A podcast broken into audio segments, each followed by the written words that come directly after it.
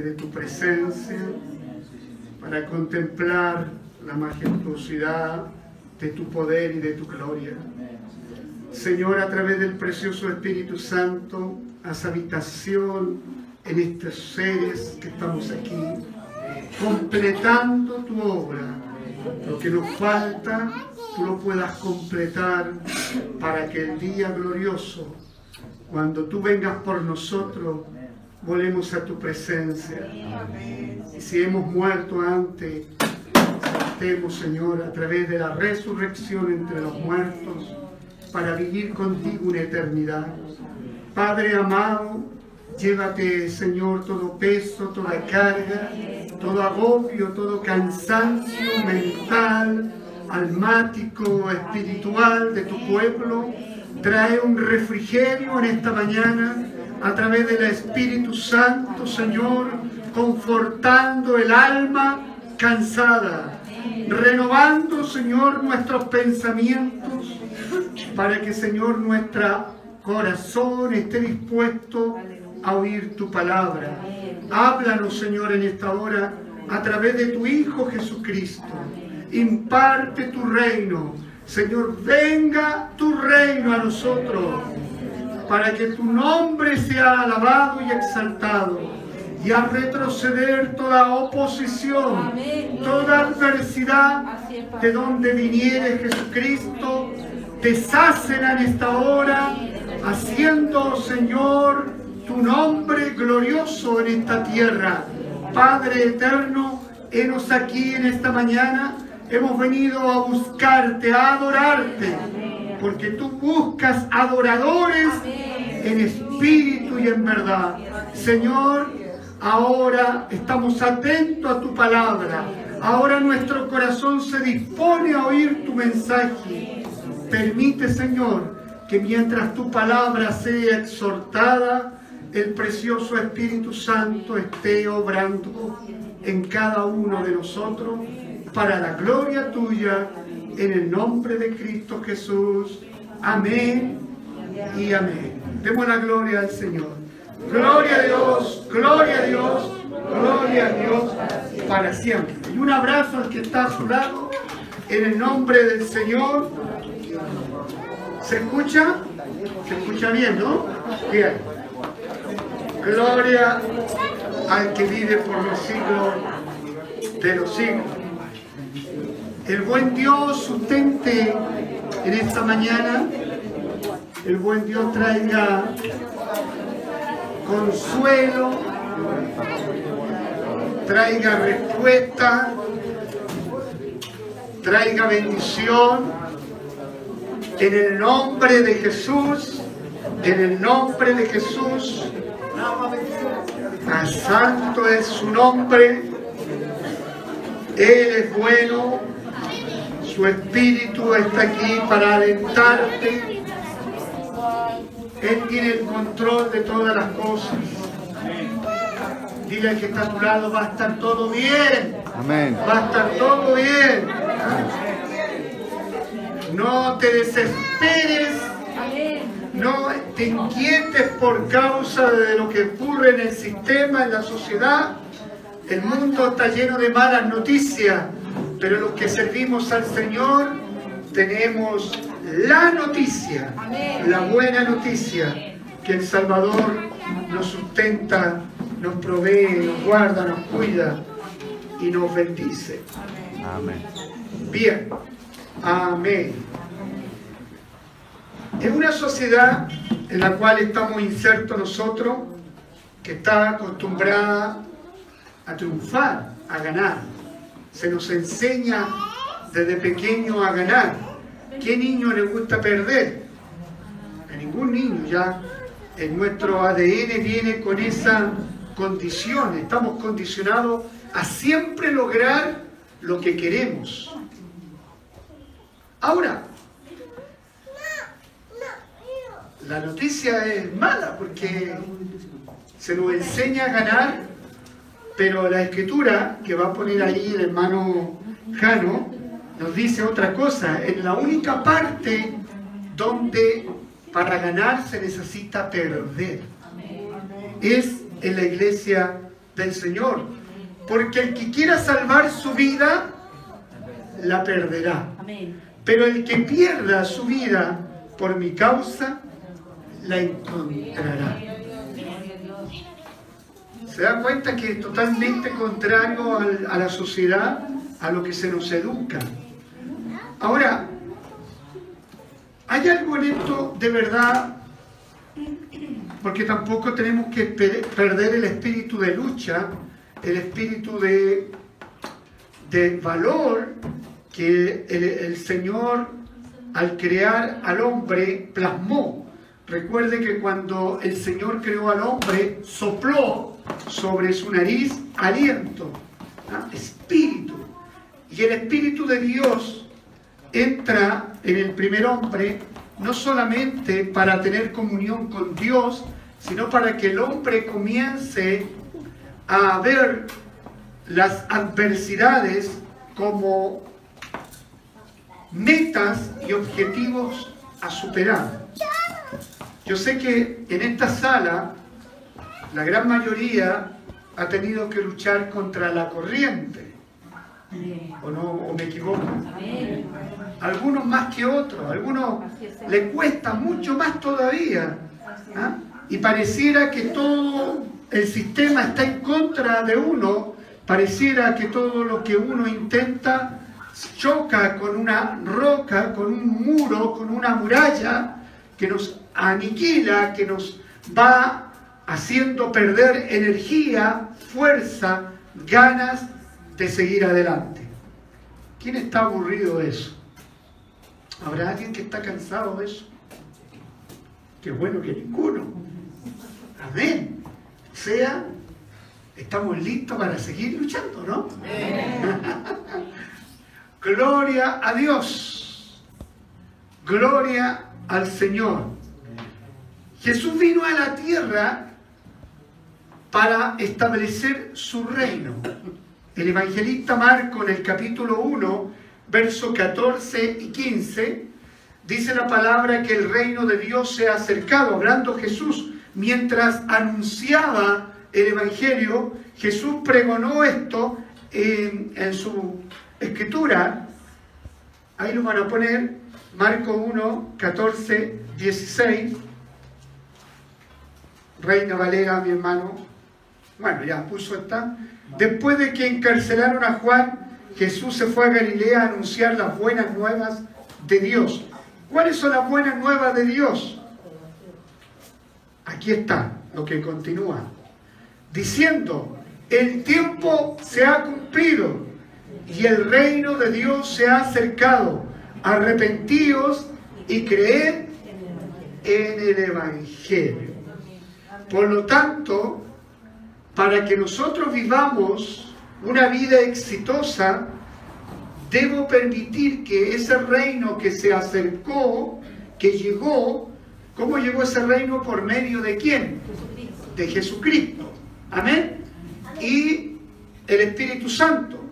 En el tiempo en que vino a la tierra, llegó el reino de Dios que estaba en el cielo, porque uno considera que el reino de Dios siempre lo mira como el cielo. Y estamos equivocados.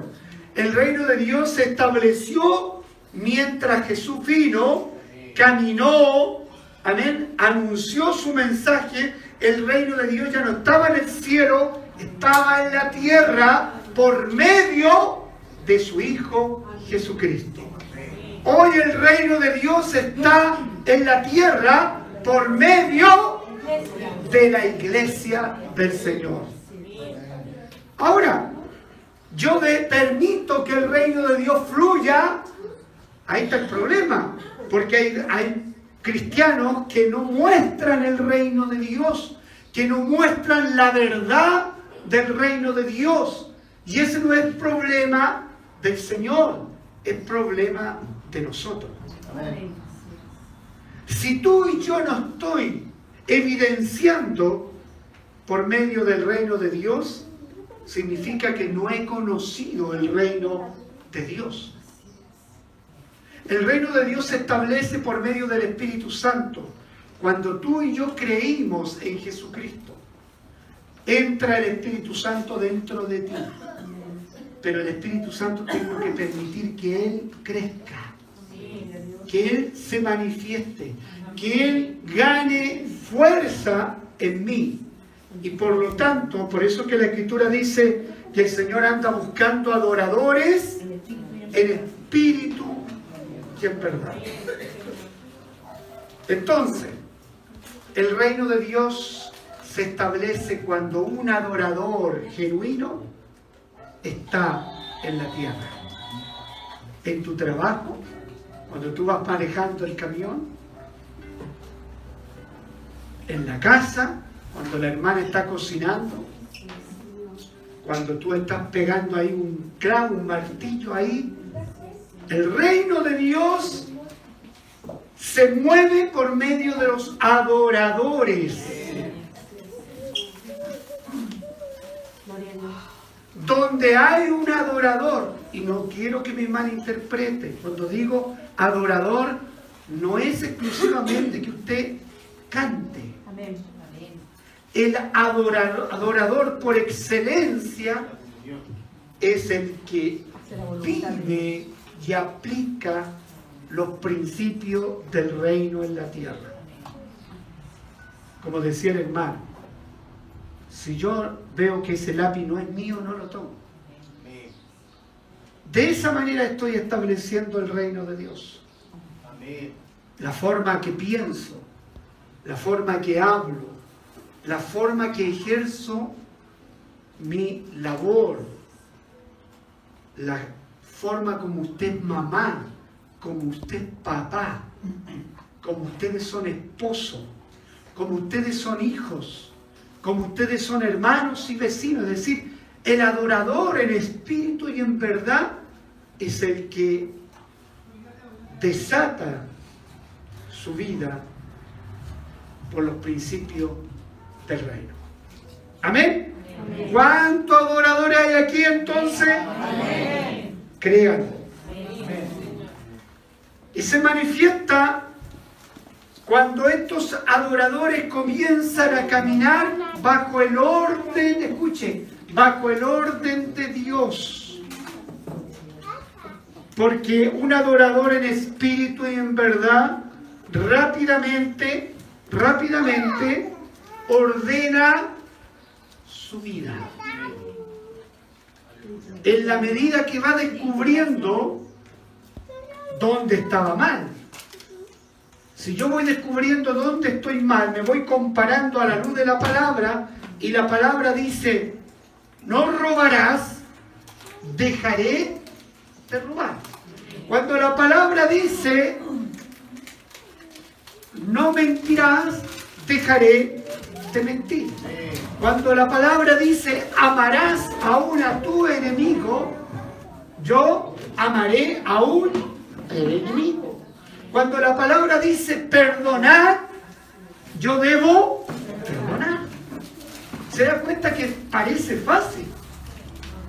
Parece fácil porque es lo que dice la palabra, lo tengo que aplicar. Entonces, cuando yo comienzo a caminar bajo ese orden, no solamente establezco el reino en la tierra, sino que comienzo a ver las bendiciones en mi vida. Eso que tanto quiere la mayor parte de la iglesia. Y no estoy hablando de esto solamente. Estoy hablando la paz, la estabilidad, la posición del corazón. Ahora bien, en este reino, es decir, los que caminamos en el orden de Dios, hoy día quiero mostrar una virtud, una actitud que es fundamental, por no decir vital, para los que caminan bajo el orden de Dios. Quiero que mire a los ojos al que está a tu lado y dile, Esta es la virtud que tú necesitas y que yo necesito. ¿Estamos dispuestos para decir la virtud? Ahora lo voy a decir, mírenlo, mira el que está sonando. Necesitas ser fiel. Ya pues.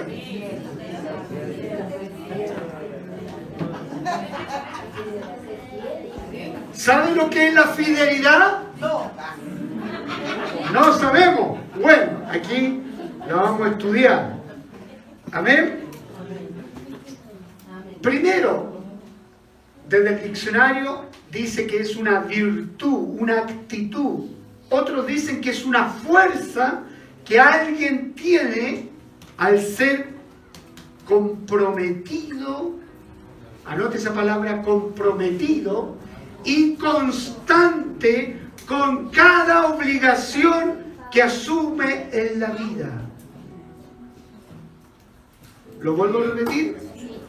Comprometido y constante con cada obligación que asumimos en la vida. Todos los que estamos aquí asumimos una obligación.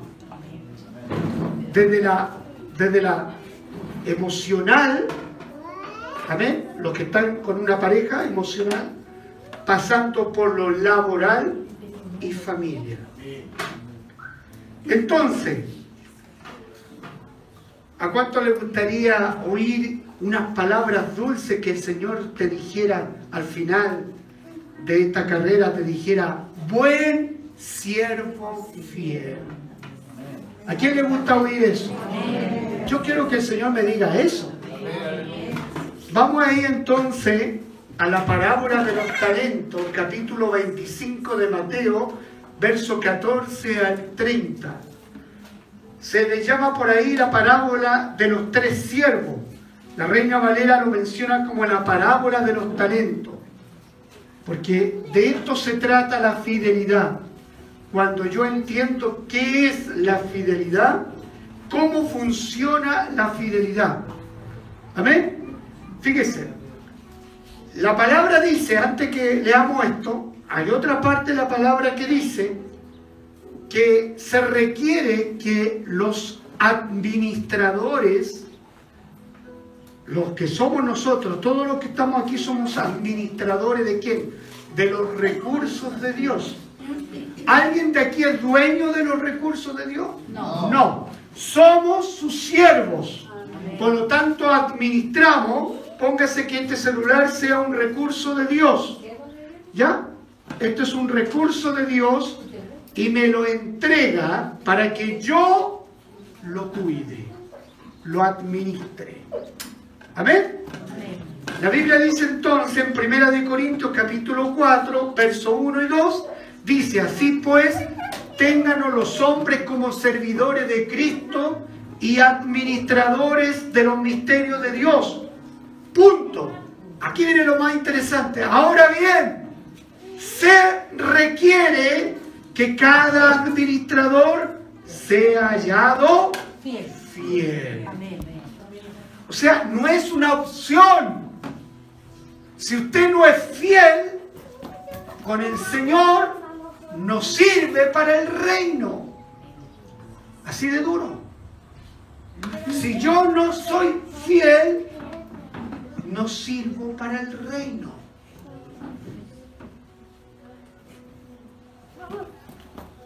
No sé si lo está asumiendo. Dijéralo. Dijéralo. Ahora, si yo soy fiel al Señor, como resultado soy fiel en todo. Mire qué interesante.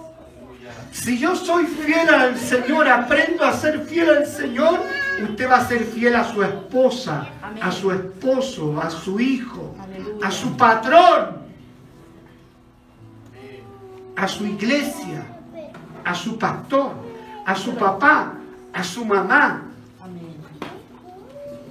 El gran problema de la sociedad evidencia que esta sociedad carece de Dios. Amén.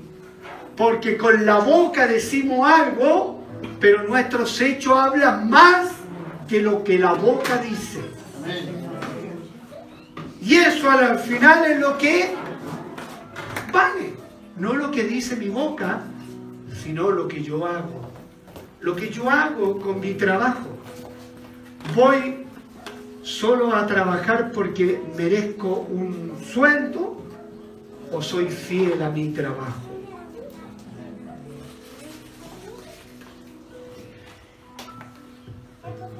Alabado sea el Señor.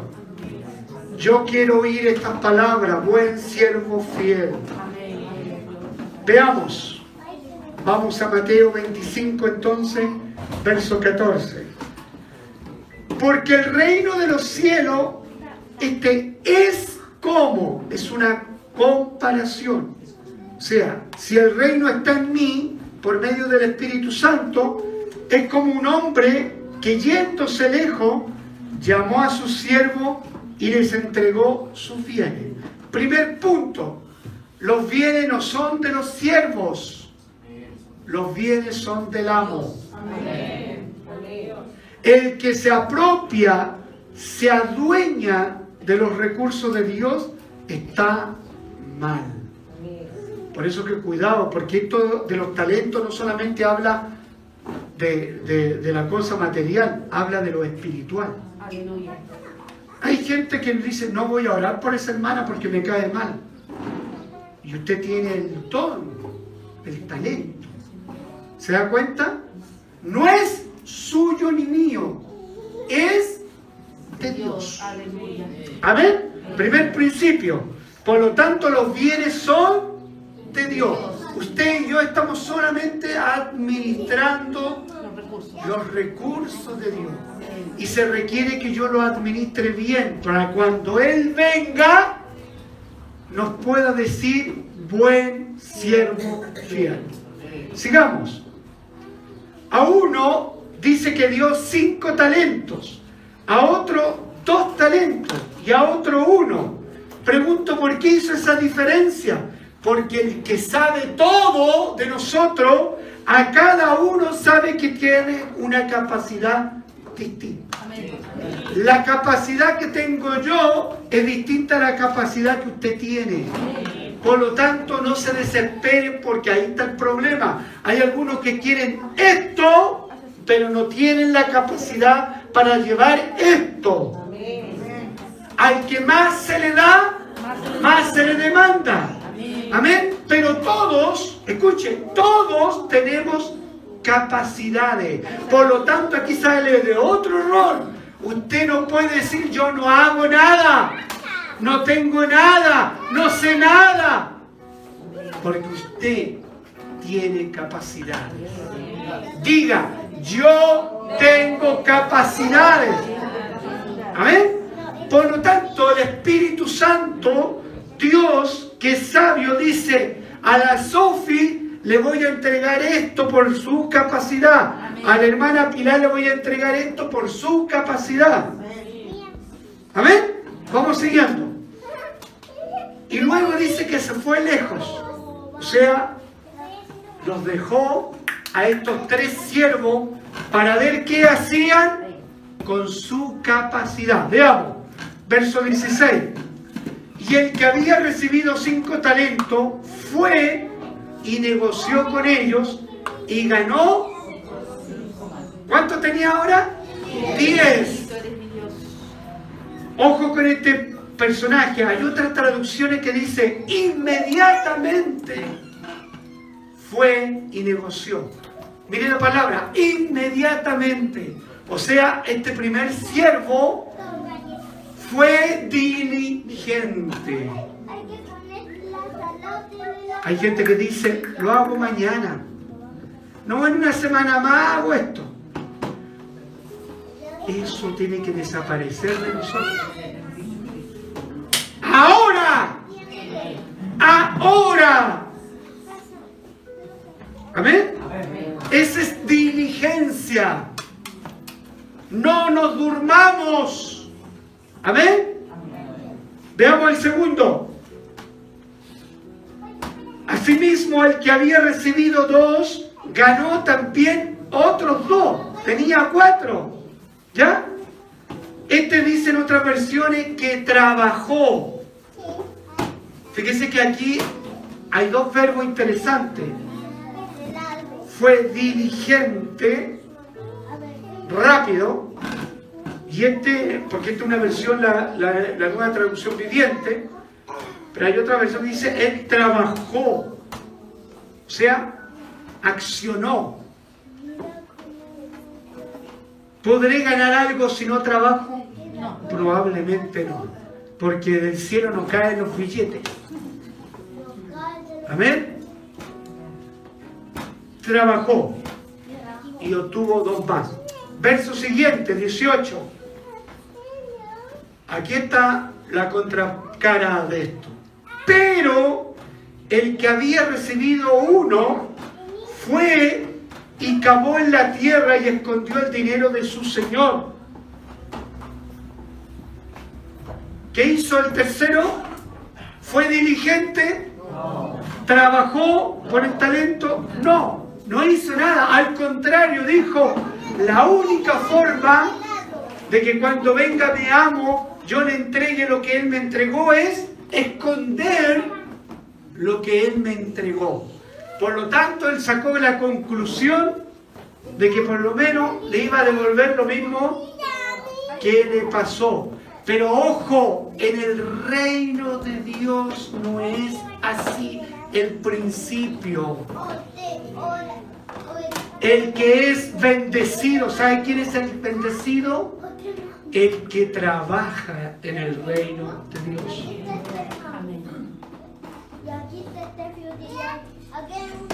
Parece todo lo contrario. La iglesia está convencida de que yo tengo que ser bendecido por ser hijo de Dios. Pero Dios bendice al diligente, al esforzado, al valiente, al que va más allá de su límite, al que va más allá de una milla. ¿Me va siguiendo? El que ora, el que ayuna, el que busca, el que, como le dije a mi hermano Francisco, que hay un- un- le arde en su interior una pasión por las almas. Porque hay gente aquí en la iglesia que no, no siente nada por el, por el perdido. Nada. Ni siquiera una corriente eléctrica le pasa por el perdido. Total, con que, con que yo me salve, me interesa un pucho los que se están perdiendo. Y ese no es el principio. Amén. ¿Se acuerdan cuando iniciamos la visión? Somos 30. El 31 de diciembre tenemos que ser 60. Porque va a venir el Espíritu Santo y nos va a recordar el 31 de diciembre dónde están los 60. Si yo no he hecho nada en seis meses. No le he hablado a nadie en seis meses. No he abierto mi boca eh, para nada. Y espero que otro lo haga total. Para eso está el pastor. El pastor es el que tiene que hacer ese trabajo. Se está equivocando. Amén. ¿Qué pasó con esta historia? La segunda parte. Viene el amo. Después de mucho tiempo, vino el señor de aquellos siervos y arregló cuenta con ellos. Él va a arreglar cuenta contigo y conmigo. 20. Y llegando el que había recibido cinco talentos, trajo otros cinco talentos, diciendo, Señor, cinco talentos me entregaste. Aquí tienes, he ganado otros cinco talentos sobre ellos. ¿Cuál fue la respuesta del Señor? Y su Señor le dijo, bien, buen siervo y fiel. Fíjese en estas tres palabras. Bien, o sea, hiciste un buen trabajo. Segundo, buen siervo, obediente. Y de tercero, fiel. Estos tres conceptos van incluidos en lo que es un siervo fiel. La fidelidad pasa por tres palabritas. La madre de la fidelidad se llama lealtad. En muchas partes ponen la lealtad como sinónimo de fidelidad y son dos cosas distintas. Yo puedo ser fiel y no leal. Porque mi lealtad tiene que ver donde está el objeto de mi amor. Si el objeto de mi amor es Dios, yo me comprometo con Dios por una motivación correcta que es el amor que le tengo a Dios. Es lo que pasa una madre con un hijo. Una madre, su objeto principal, en gran parte es su hijo. De dos colores. Amén. Colores. Porque ese es su objeto de amor. Por eso que la fidelidad va, es interesante. Porque donde está su corazón, ahí está su tesoro. Si mi corazón está en Cristo, evidentemente voy a ser fiel y leal. ¿Me va siguiendo? Entonces, el buen siervo y fiel es porque la fidelidad de este siervo trajo eficacia. La fidelidad tiene que ver con eficacia. A propósito de lo que yo he estado reclamando todo este último tiempo. Cuando uno es fiel, hace bien la pega. No hace solo la pega, sino que la hace Bien. bien. Y por eso es fiel. Pero cuando usted no hace bien la pega, usted no es fiel. La fidelidad tiene este ingrediente, eficacia. Si usted es fiel a su mujer, no porque sencillamente nunca le ha sido infiel. La fidelidad hacia su mujer tiene que ser que usted la tiene como reina, como princesa, contenta toda la vida porque usted hace bien la pega.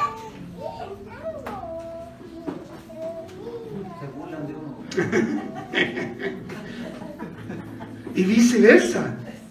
Y viceversa, la mujer igual. Y esto llévelo al terreno iglesia. ¿Quién es fiel? ¿El que viene domingo tras domingo? No. Fiel es el que viene y hace bien la pega. Cualquier tarea que se le encargue, mire, hasta poner un paso. Porque en lo poco, si lo hace bien, en lo poco fue fiel Y en lo mucho el amo lo pondrá el día de mañana.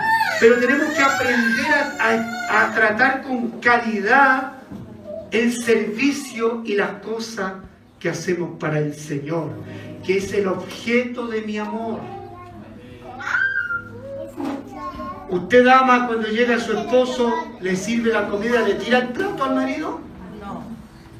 No. Como ama a su esposo, prepara todo algo especial y le sirve hasta hermoso el contenido de la comida. Esos son detalles, hermano, que revelan cómo usted es fiel a la persona que usted ama. Mire, se da cuenta que al estudiar la palabra usted puede sacar tremendas cosas. Uno se da cuenta cuando uno ama al Señor. ¿Quién ama al Señor? ¿Cómo sirve? ¿Cómo trata la silla? ¿Cómo baja las cortinas? ¿Cómo esto? Cualquier detalle. Porque eso revela que hizo bien el trabajo. ¿El primer hombre hizo bien el trabajo? Sí. Porque fue diligente, rápidamente accionó y negoció y trajo cinco más. Pero los cinco más no eran inferiores a los cinco que Dios le pasó. No sé si me va entendiendo. Los cinco que trajo más eran mucho mejor que los cinco que le pasaron. Estoy hablando en un sentido espiritual. Eso es eficacia. Que carece hoy día esta sociedad. No somos eficaces. Hacemos las cosas por obligación. Hacemos las cosas por cumplir. Hacemos las cosas porque resulte nomás. Total, a tiene que resultar. No. Tenemos que aprender a cambiar nuestra forma de pensar. Hacer las cosas con excelencia. No perfecta, pero con excelencia. Porque la hago de corazón. Porque es para, para mi Señor.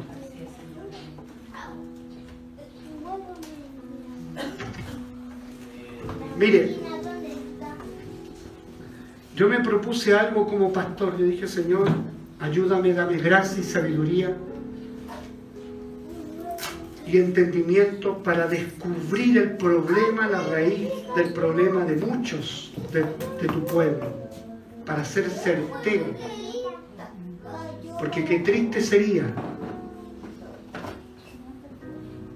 Porque esto pasa, muchas veces los pastores van, se mueven, van a orar y dicen una cosa y resulta que no es.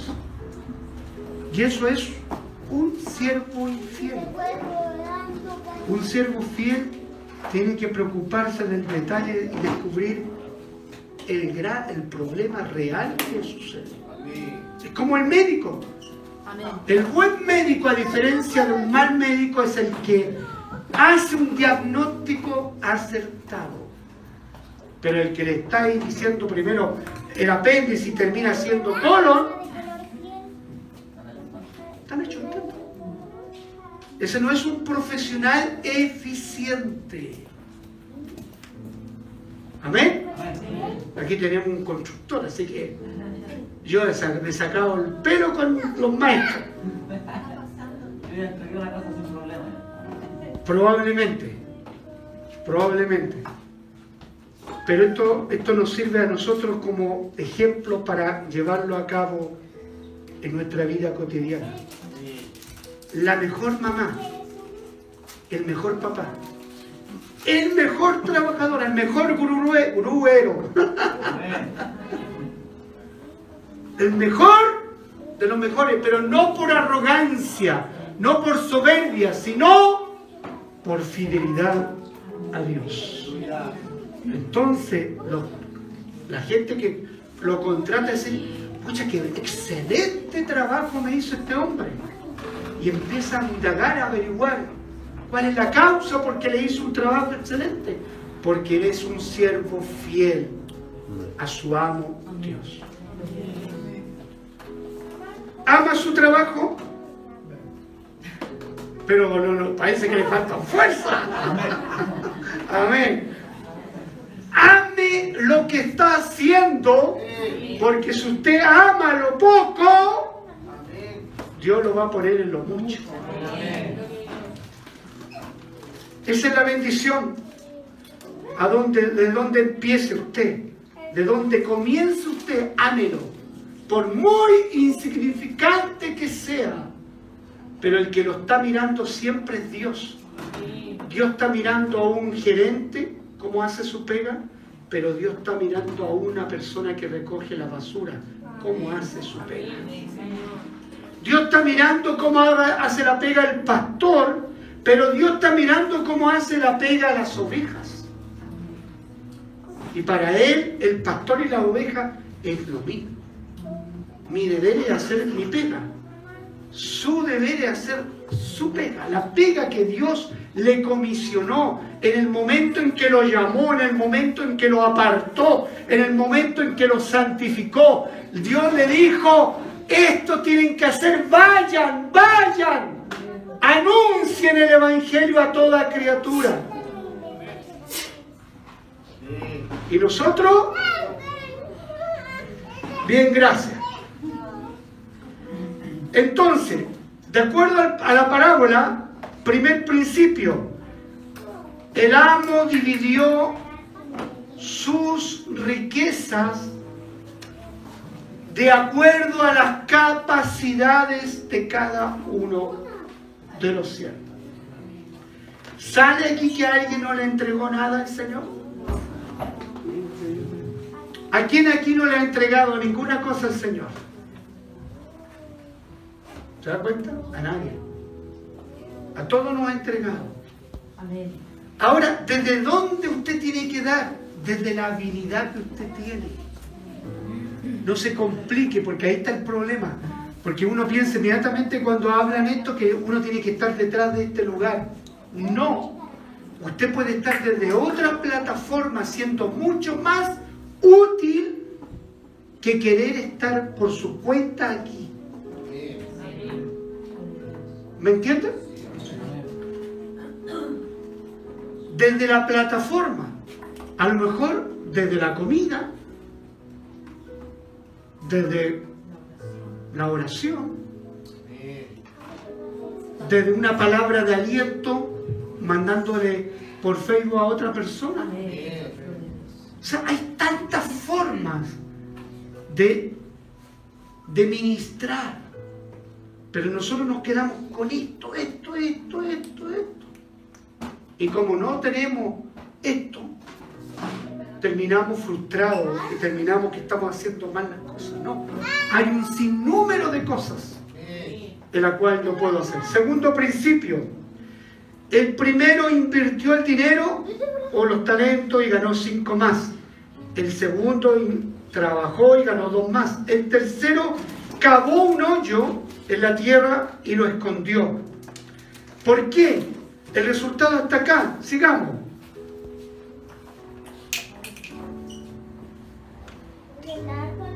Sigue el 23. Después continúa cuando le toque. Pero llegando también el que había recibido un talento, dijo, Señor, te conocía. ¡Wow! Amén. Ahora, aquí hay algo interesante. Este siervo tenía una imagen distorsionada del amor. Es lo que nos pasa mucho. Hay muchos aquí que piensan que yo soy un ogro. y no, y no, y no saben y no me conocen. Y viceversa, hay muchos que piensan mal entre sí mismos. Nunca suponga cómo es la persona por la apariencia. ¿Ah? ¿Está por ahí el Raúl? ¿Ve? Todos piensan que, que Raúl anda enojado y no es así. Yo lo conozco lo más bien. Y él habla, habla fuerte, y parece que habla, habla golpeado y no. Y todo el mundo se asusta. No. ¿Ah? Yo no molesto, qué sé yo, abuso de él, ¿ah? Pero un día me va a dar un tate quieto. es la apariencia, la imagen. Entonces este siervo tenía una imagen equivocada de quién? Del amo. Entonces estaba asustado, dijo, el amo es duro, es fuerte, el amo no, no me va. Entonces se pu- se puso lleno de miedo y ¿qué hizo? Enterró el talento. Es decir, ¿fue fiel este siervo al amo? Sí, pero no fue leal. Porque la lealtad tiene que ver con el objeto de mi amor. Él no amaba al amo. Él le tenía miedo al amo. Exactamente. Como mucha gente va a trabajar porque tiene que trabajar. Tengo que ir al trabajo, porque pero no ama el trabajo. O sea, es fiel al trabajo, pero no es leal al trabajo. Y si la lealtad no está, no hay eficacia en la fidelidad, por lo tanto su trabajo va a ser malo, mediocre. Porque ¿qué hace algo bueno cuando está chato del trabajo? Ese es el problema de la sociedad moderna. Todo lo que se produce tiene un problema. Se produce mal. ¿Por qué se produce mal? Porque tenemos hombres y mujeres que no son leales. No entienden el concepto de la fidelidad. Alabado sea el Señor. Esta virtud nos ayuda en nuestras relaciones interpersonales. Porque cualquier relación que usted se involucre, ya sea esposo, esposa, amigo, padre, hermanos, el, jefe con empleado, cual sea el vínculo que usted tenga en una relación interpersonal, se requiere de fidelidad.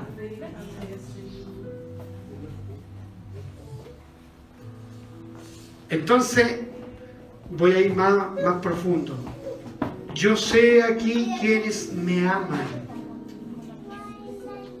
Y sé también quienes no me aman. Por medio de su servicio. Y viceversa. Sí, pero oíste lo que dice usted. Yo estoy hablando de algo distinto. Yo puedo decir muchas cosas, yo también los quiero a todos, pero yo no quiero quererlos, yo te- tengo que amarlos. Que cuando yo llegue a su casa, mi trabajo sea eficaz, fiel, correcto, completo. Por eso que esto es para mí primero. Amén. ¿Me va entendiendo? Porque si no lo hago así, lo hago por cumplir, pucha, tengo que ir donde el hermana tanto. Dios me está mirando. ¿Me entiende? Y Dios no va a usar mi vida ni se va a sonreír porque conoce mi corazón. Por eso que esto es tremendo, hermano. Yo me sentí muy bendecido con esta palabra, porque Dios me tiró la oreja en varias partes. Fidelidad. La lealtad es la madre de la fidelidad. Amén. El siervo infiel, como dijimos de esta parábola, tenía entonces un concepto distorsionado de su amo. La escritura dice que el amo era malo. ¿Quién dice que era malo? El siervo. ¿Ha escuchado esto cuando hablamos entre nosotros y usted y yo tengo una opinión de las personas? ¿Y por qué tenemos esa opinión? A lo mejor no es lo que realmente son las personas, pero es nuestra opinión desde la perspectiva de nuestra, de nuestra visión. Y a lo mejor estamos muy lejos de la verdad. Por eso hay que tener cuidado. Amén. Escuche. El que es leal no se pierde ni se mueve con facilidad del objeto de su deseo.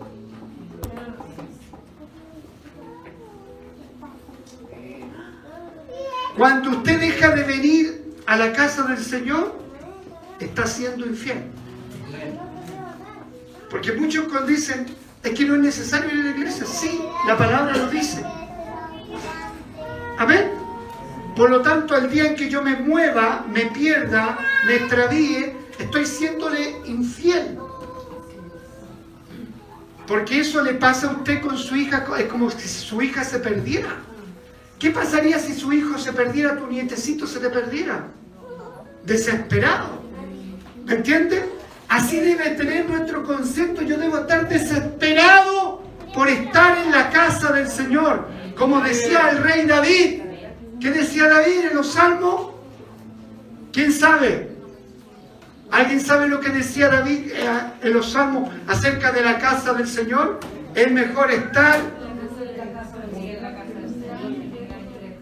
mejor es estar un día en la casa del Señor que mil años. Amén. Por lo tanto, fidelidad, acompañada de lealtad. Cuando uno sabe que la persona es fiel y leal, no tiene miedo de que su esposo o su esposa haga algo contrario. Un- el esposo puede salir a trabajar a cualquier parte porque esa mujer está confiada en que su esposo es leal y fiel. ¿Cuántos pueden decir eso? O sea, usted puede irse a la China y le va a ser fiel a, la... Amén. Así es. Aleluya. Gloria a Dios. Gloria a Dios. Amén. Entonces, ahora, como pastor, cuando uno delega, delega en alguien que yo creo que es fiel y leal. Para que el pastor pueda hacer otras cosas, el pastor va delegando en la fidelidad de la membresía.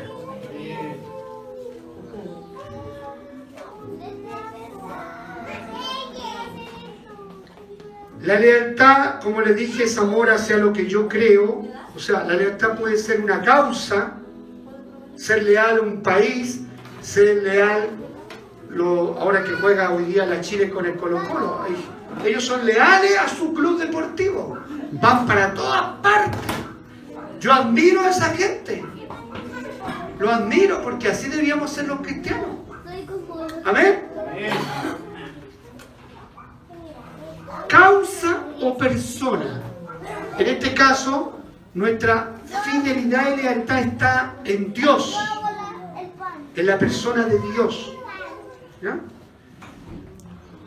Ayúdanos, Señor, a ser fieles y leales. Dile al que está a tu lado, sé fiel y leal.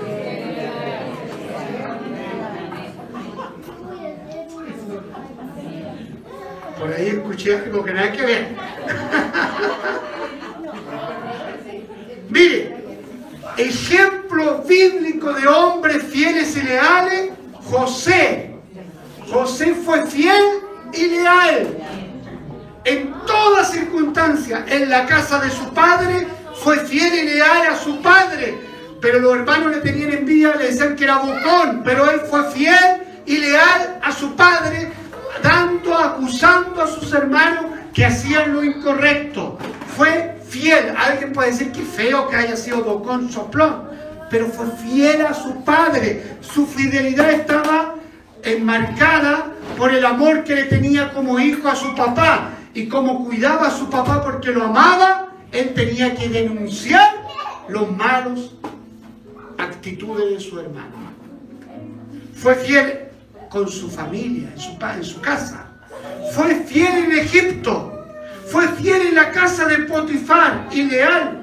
Fue fiel en la cárcel cuando la mujer de, de Potifar quiso tentarlo. Y en ese pasaje él responde, ¿cómo haría yo este gran mal a mi Dios? Ahí fue probada al máximo. Por lo tanto, cuando uno ama, tiene un, un amor profundo por el objeto de su deseo, eso le dará la fuerza para vencer toda tentación. ¿Me entiende? Cuando usted está a punto de cometer un error, si usted ama a Dios, ese amor profundo a Dios de lealtad a decir, no, me- mejor me arranco, mejor no hago esto. Porque mi lealtad hacia Dios es primero. Más que la satisfacción que puedo tener en un minuto, en algo que puedo haber tomado, en algo que yo quiero, en lo que mi carne quiere. Alabado sea el Señor. La lealtad y la fidelidad de José estuvo por sobre todas las circunstancias de su vida. Otro hombre que fue fiel y leal fue el rey David. David fue fiel cuando fue pastor de ovejas, en lo poco. Y como fue fiel en lo poco, Dios lo puso en lo mucho como rey. Porque tenía que cuidar las ovejas de papá. No eran sus ovejas, eran las ovejas de Isaí. ¿Y cuál llegó al extremo de su lealtad y fidelidad? Que tuvo que matar osos y leones para salvar las ovejas. Si yo no soy dueño de mis ovejas, ¿qué me importa que un león se lo coma? Claro, son mías. Pero ahí usted ve la lealtad de David. Así debe ser nuestra lealtad para con Dios. Primero Dios, segundo Dios, tercero Dios, cuarto Dios, quinto. Amén. Gloria a Dios. Y por eso que Dios vio esa fidelidad cuando era pastor y dijo, este es mi rey futuro, este es el rey que quiero para mi pueblo. Amén. Pero también fue fiel cuando fue escudero de Saúl, porque fue escudero del rey Saúl y fue fiel. Saúl lo odiaba, le envidiaba, le tenía celo, pero él se mantuvo leal y fiel a Saúl. Pudo matar a Saúl. ¿Se acuerda cuando se encuentran en la cueva? Pero no lo hizo porque era leal y fiel. Es decir, David mostró su lealtad y fidelidad aún con su enemigo. Y a veces entre los hermanos peleamos y nos sacamos poco menos que los ojos. Y somos hermanos.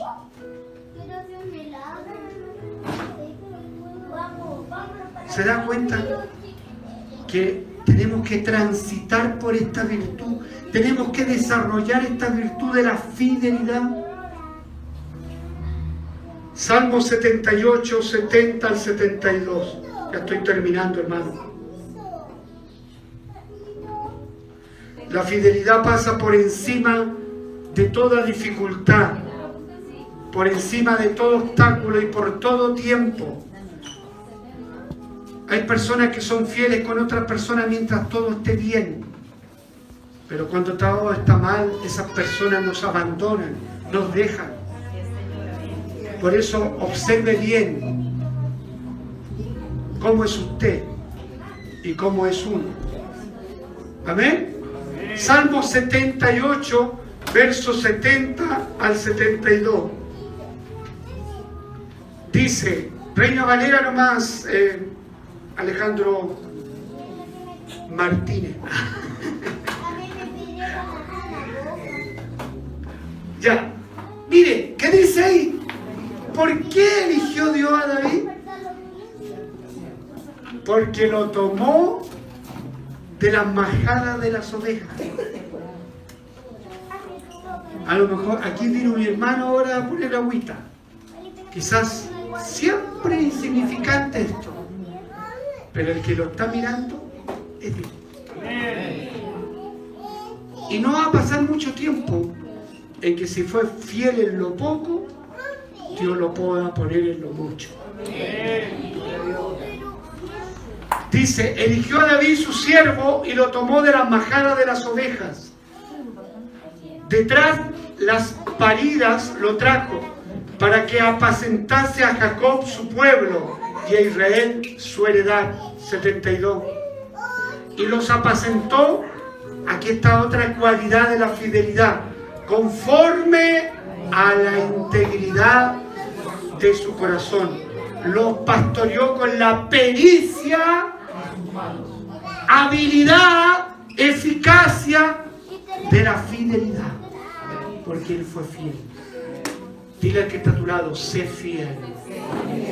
Y leal con Dios. Porque si es con Dios, lo va a hacer con usted. Santo es el Señor.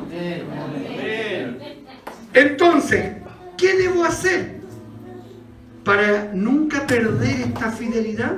Si ya está esa virtud en mí, ¿cómo la potencio?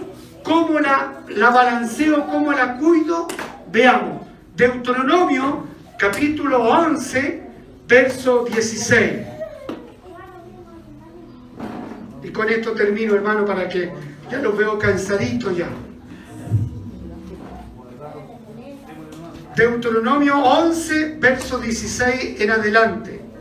Reino Valera dice, guardaos. Otras versiones dice, ten cuidado pues que vuestro corazón no se infatúe. ¿Qué significa infatuar? ¿Ah? Engaño. Que no sea engañado. ¿Se da cuenta dónde tiene que estar mi corazón? Mi corazón tiene que estar en el objeto de mi amor. Pero ¿dónde soy engañado? Cuando aparecen esas mujeres que quieren mover el piso a los hombres. O donde aparecen otras cosas que nos apartan del amor al Señor. Porque no solamente puede ser en el caso de los hombres una mujer, pueden ser trabajo, pueden ser situaciones, pero que nos alejen de nuestro objeto del amor. ¿Cuál es nuestro objeto del amor? Dios. Por lo tanto, cuidado con la idolatría. Amén. Porque si yo, mi corazón es engañado, yo permito que mi corazón engañado, me voy a apartar y le voy a servir a dioses ajenos, como pasó con el pueblo de Israel. Por lo tanto, debo andar con cuidado. Debo andar con todos los sentidos alerta, porque mi corazón es, es el centro de mi adoración. Yo tengo que cercar mi corazón, como dice Proverbios, sobre toda cosa guardada, guarda tu corazón. Cérquelo, levante un cerco, levante un cerco con- en su corazón para que nada lo aparte del amor hacia el Señor. Elementos como la carne, el dinero nos pueden apartar del Señor. Amén. Los placeres, otras cosas nos pueden apartar del Señor. Vamos al 18. Saltamos al mismo capítulo 11, verso 18. Dice, por tanto, pondréis estas mis palabras en vuestro corazón. ¿De qué manera lo cuido? Poniendo todas las palabras que el Señor ha puesto en mi corazón y en vuestra alma, y las ataréis como señal en vuestra mano, y serán por frontales entre vuestros ojos. Siguiente versículo. Y las enseñaréis a vuestros hijos. Esa es la parte que nos falta. Usted tiene que vivir con la palabra y luego enseñarle a sus hijos. ¿Qué va a pasar? El 20. Y las escribirás en los postes de tu casa y en tus puertas. Siguiente. Hasta el 28. Para que sean vuestros días y los días de vuestros hijos tan numerosos. ¿Cuántos quieren vivir más de 100? Nadie quiere... ¡Ah, son pillos! Son pillos, pillos, pillos, pero... Ya nomás. Voy a decir al Señor, a ver, si que no quieren vivir.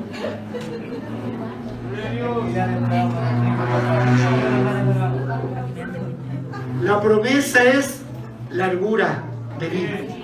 Siguiente, 22. Porque si guardareis cuidadosamente todos estos mandamientos que yo prescribo para que los cumpláis, y si amareis a Jehová vuestro Dios, andando en todo su camino y siguiéndole a Él, mire lo que viene. Jehová también echará de delante de vosotros a todo demonio, a toda potestad, a todo espíritu inmundo, cual sea su nombre. Pero yo debo cumplir, ser fiel y leal. Ayúdame a ser leal. Descúbreme, Espíritu Santo, en qué área no soy leal. La palabra no miente y desposeeréis naciones grandes y más poderosas que vosotros. 24.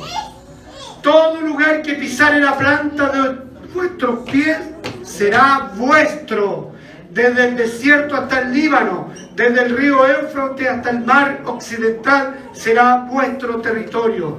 25. Nadie se sostendrá delante de vosotros. Miedo y temor de vosotros pondrá Jehová, vuestro Dios, sobre toda la tierra que pisareis, como Él os ha dicho.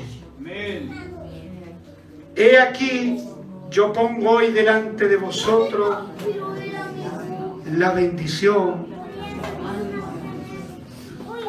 o la maldición. El que coge su Yo quiero ser fiel y leal a Dios. Pónganse los fieles y leales en pie. Diga, yo también quiero ser.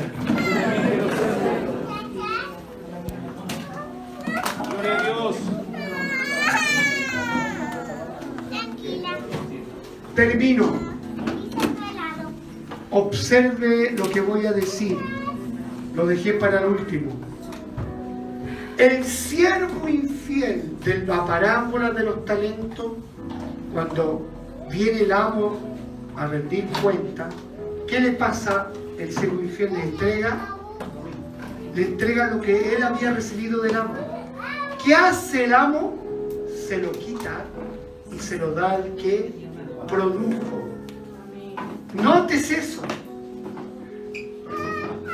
Si usted no produce en el aspecto espiritual, lo poco que tiene se lo va a quitar y se lo va a dar al que trabaja espiritualmente. O sea, va a recibir más el que produjo que el que nunca produjo y escondió su talento. Notes eso. Amén. Por lo tanto, hermanos, desde este lugar, por la misericordia y compasión del Señor, yo quiero alinear mi corazón y hacer todo lo que está de mi parte para sembrar con esperanza, para que un día coseche todo el esfuerzo, el sacrificio que uno pone por la causa y el objeto de nuestro amor, que es Jesucristo. Padre, en esta hora oro delante de ti. Nos unimos en un clamor para que, Señor, la fidelidad sea la virtud que se manifieste cotidianamente en nuestras vidas. Sí, Señor. Amén. Y la lealtad sea el centro de nuestro caminar y de nuestro andar. Señor, como administradores de tus recursos, queremos pedirte, Señor, que nos auxilies y nos ayudes a encontrar la habilidad, el talento y el don que tú has regalado y has puesto en nosotros. Amén. Y una vez descubierto, Señor, podamos usarlo en beneficio de aquellos que lo necesitan. Y de esa manera extender el reino de Dios conforme a tu palabra, conforme a tu mandato. Por eso yo te ruego que en esta mañana esta palabra pueda producir el efecto por el cual tú la has enviado. Amén. Despierta en nosotros un celo por ti. Algo especial, un amor especial por ti. Ayúdanos a comprometernos con tu causa, contigo, con tu obra. Ayúdanos, Señor, a ser fieles a ti, a la iglesia, ser fieles a la familia que tú me has dado. Fieles, Señor, a nuestra esposa, a nuestro esposo, a nuestro trabajo, a nuestros hijos. Amén. Porque no solamente podemos tener los hijos, necesitamos plasmar en nuestros hijos cada una de estas enseñanzas y que ellos puedan ver en nosotros cómo somos contigo. Y de esa manera descubrirán el Dios al cual servimos. Señor, que en esta mañana tu pueblo vaya con bendición, abrazando por fe lo que hemos oído. Amén. Ah, Baba Shakabas. Gloria a Dios. Precioso Espíritu Santo. Amén. Te anhelamos. Sí, Señor. Te anhelamos. Amén. Te anhelamos. Ayúdanos, Señor. Gracias, Espíritu Santo. Gloria a Dios. Gracias, Señor. Santo Porque eres. tenemos mucho por delante. Mucho que conquistar en tu nombre. Así es, Señor, amén. Gracias, Jesús. Amén. Gracias. Abrace fuertemente al que tiene a su lado. Bendígalo. Bendiga a su hermano, a su hermana.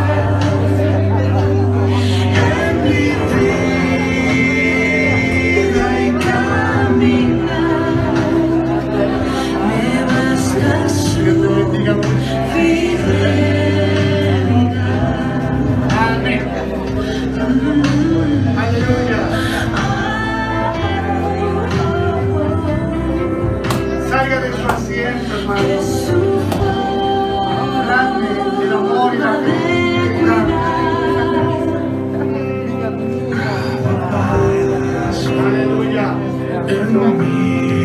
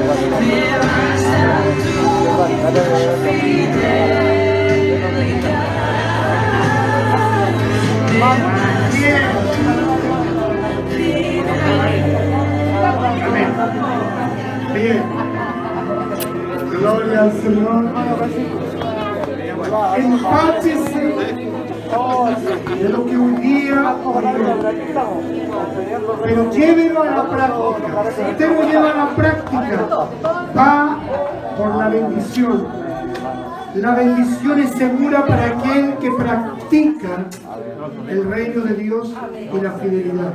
Amén. Y esa fidelidad lo va a llevar a una cosa más profunda, a conocer el verdadero amor de Dios para con usted. Amén. Tome asiento mientras usted prepara la ofrenda de esta tarde. Quiero que preste mucha atención porque esta semana es una semana de que tenemos invitados misioneros. Ahora, eh, durante esta semana necesitamos a toda la iglesia el miércoles a las 7 de la tarde aquí, porque vamos por la pantalla grande, vamos a interactuar con estos misioneros. Ellos van a hacer una, una clase virtual, miércoles y jueves. Este miércoles y este jueves de 7 a 8 y media, 9 de la noche. Amén. Ahora, si usted no viene, se lo va, va- no, no va a estar al día cuando ellos hagan la clase presencial, porque las clases son una continuación. Amén. Por eso que haga un esfuerzo esta semana, desde el miércoles hasta el domingo, en forma exclusiva. Miércoles acá, 7 de la tarde, jueves en este lugar, 7 de la tarde.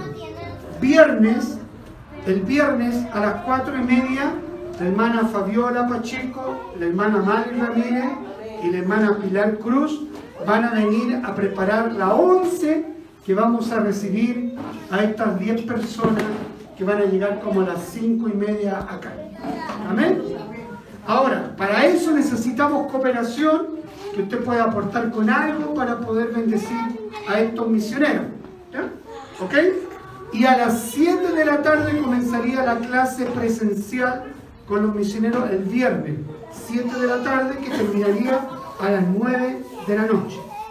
El sábado, que vamos a tener que ver si está desocupado acá, porque ahí sí que estaríamos sonados, el sábado sería a las 4 de la tarde, estaríamos juntándonos hasta las 7 de la tarde. Y el domingo, el culto normal, estarían ellos presentes en nuestro culto aquí para terminar el ciclo a las 11 de la mañana. Amén. Va a coordinar ahí Génesis, nuestra hermana Génesis, y va a predicar el varón, que ya dijimos, el joven que viene dentro del grupo misionero. El resto de la hermandad está invitado. Miércoles a las 7 de la tarde, jueves 7 de la tarde, viernes 7 de la tarde presencial. Amén. Sábado 4 de la tarde, termina a las 7 y el domingo cerramos con el culto.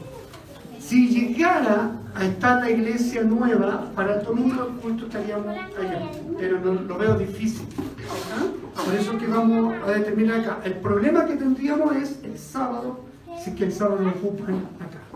Pero bueno, si es así, no lo vamos a poder hacer el sábado, o lo otro sería hacer un trabajo en las casas también con los diferentes eh, varones, pero lo vamos a averiguar al tiro una vez terminando el culto, vamos a llamar a la señora para que nos asegure el sábado. Vamos a orar. Amado Padre, te damos gracias en este día, Señor, por tu linda palabra, Señor. Enséñanos cada día a ser fiel, Dios mío, fiel y leal, Señor. Ser administradores de lo que tú nos has dado, Padre amado. Te pedimos que bendigas esta ofrenda en día, Señor.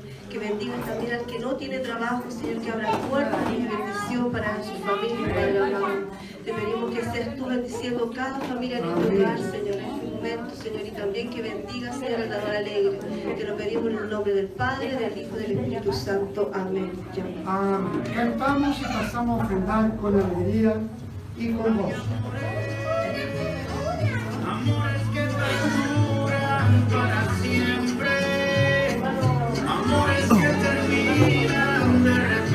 El Víctor parece que anda por ahí, anda por allá, me dijo el hermano. ¿Qué hora pasó? Pues, solo Dios sabe.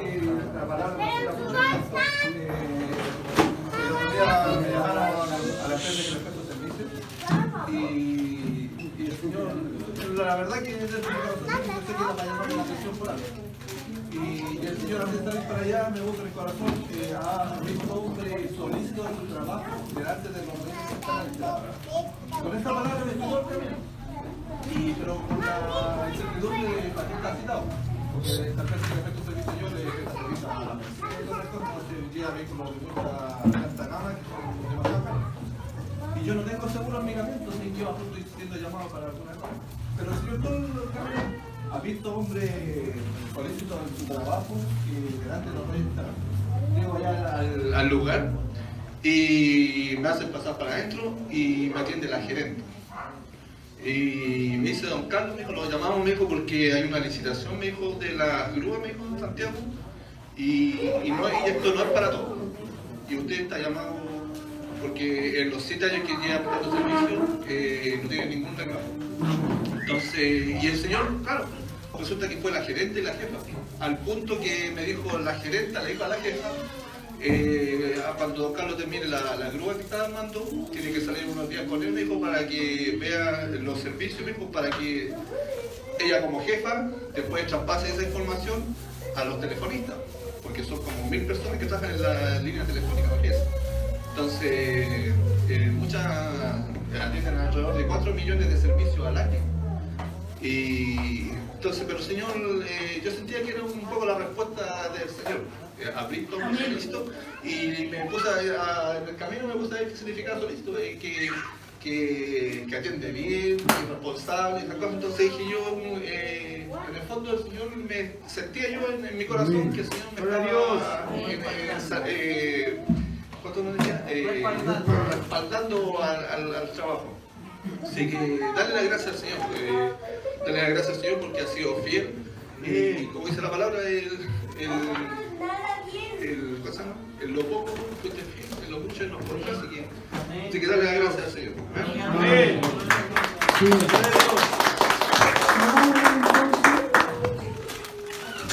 Sí. Mira, vamos a pedir la bendición. Padre amado, Dios Todopoderoso, te damos gracias por este momento hermoso que nos has regalado. Bendice a tu iglesia, bendice a tu pueblo, Señor, para que nuestro corazón esté henchido con la esperanza de que lo que hoy día aprendemos, Señor, lo podamos poner en práctica el día de hoy y los días siguientes. Ayúdanos, Señor, a ser leales, fieles y comprometidos contigo primeramente, con tu iglesia, con nuestra familia, con nuestro trabajo, para que de esa manera, Señor, seamos luz a este mundo y sal de esta tierra.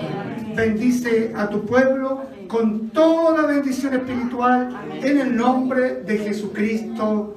Amén y amén. Gloria a Dios, gloria a Dios, gloria a Dios para siempre. Que el Señor le bendiga. Despídase de su hermano.